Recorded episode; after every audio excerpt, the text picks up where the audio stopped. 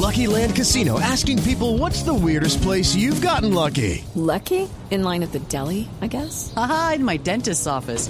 More than once, actually. Do I have to say? Yes, you do. In the car before my kids' PTA meeting. Really? Yes. Excuse me, what's the weirdest place you've gotten lucky? I never win and tell. Well, there you have it. You can get lucky anywhere playing at LuckyLandSlots.com. Play for free right now. Are you feeling lucky? No purchase necessary. Void where prohibited by law. 18 plus. Terms and conditions apply. See website for details. Son más de 3 millones de hectáreas de selva entre Caquetá y Guaviare, las que ahora tiene el Parque Nacional Natural Chiribiquete, una zona de una muy rica biodiversidad que no todo el mundo tiene el privilegio de conocer. Muy pocos han podido caminar por sus senderos y una de esas personas es el ecologista Andrés Hurtado García, que nos cuenta cuál es la importancia de esta zona, el pulmón del mundo. He tenido la suerte como colombiano y como ecologista y como andariego de este país de conocer, de estar metido en las entrañas del Parque Nacional Quiribiquete.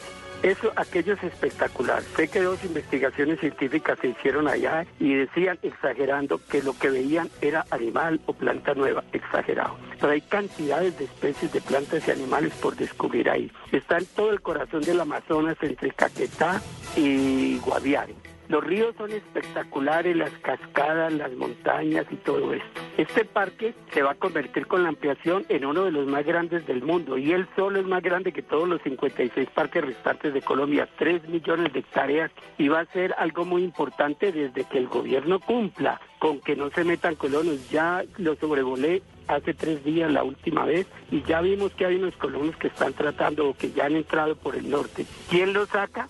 El parque es inmenso, yo he estado sobrevolándolo tres veces, hemos hecho muchas fotografías, he entrado dos veces por tierra y me he penetrado lo más profundo sin hacer daño.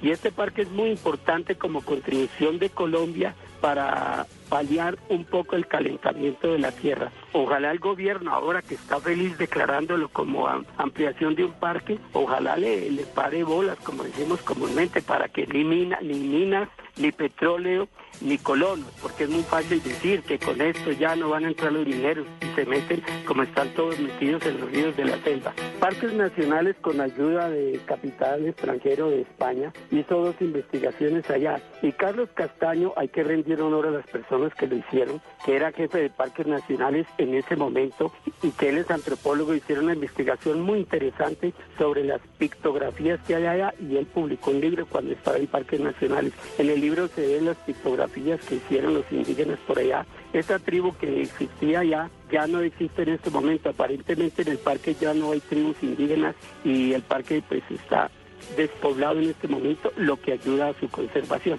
Entonces esto es como vivimos en el país de los llamados. Esto es un llamado al gobierno para que en efecto se cumpla y se respete el parque. Así lo detectó el radar en Blue Radio. Varias personas se han dedicado a estudiar durante décadas la importancia de nuestras selvas. Y una de esas personas es Martín von Hildebrand, antropólogo que ha dedicado su vida a estar en la espesura de la selva amazónica para entender las costumbres y las creencias de nuestras tribus, de nuestros indígenas. Él es el director de la Fundación Gaia Amazonas y tiene mucho que contarnos acerca de la ampliación de esta frontera en el Parque Chiribiquete y sobre todo de las comunidades indígenas que habitan en su interior. El mensaje principal de la ampliación del Chiribiquete es eh, la búsqueda y la necesidad de conservar la Amazonía colombiana.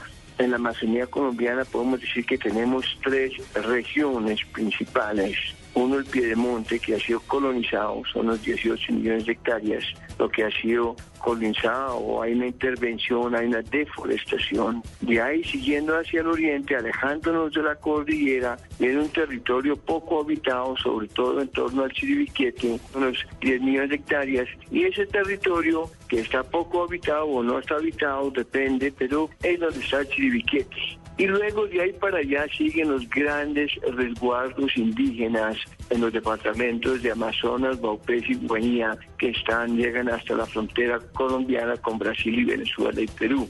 Entonces hay una estrategia que se viene trabajando desde hace ya varios años con parques nacionales, con la sociedad civil, por ejemplo, con la Fundación Gaia Amazonas, y que ha sido apoyado por el, la Unión Europea, por el gobierno holandés, por el Banco Mundial. Y esta iniciativa de conservar el Amazonas consiste en estabilizar la colonización en el pie de monte para que no siga avanzando, buscarle una solución a los colonos, entregándoles tierras y buscándoles unas formas de producción y mercadeo de sus productos, ampliar el chiribiquete, es decir, ampliar las áreas protegidas en las áreas no habitadas, áreas donde hay selva y no hay gente que vive ahí para proteger eso y fortalecer los gobiernos indígenas en los resguardos en aquellos territorios, como mencioné, de los departamentos Amazonas, Baupés y Guainía. Entonces está buscando la conservación de la Amazonía a través de iniciativas en la ampliación de Chiribiquete es de gran importancia, muestra la voluntad política de la conservación, muestra la preocupación por parte del gobierno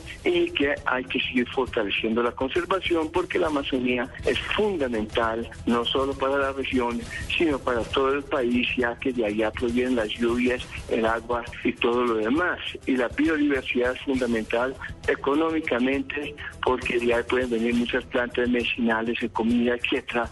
El Amazonas tiene un gran potencial económico, pero que aún estamos por explotarlo, por analizarlo y estudiarlo desde el punto de vista de la biodiversidad.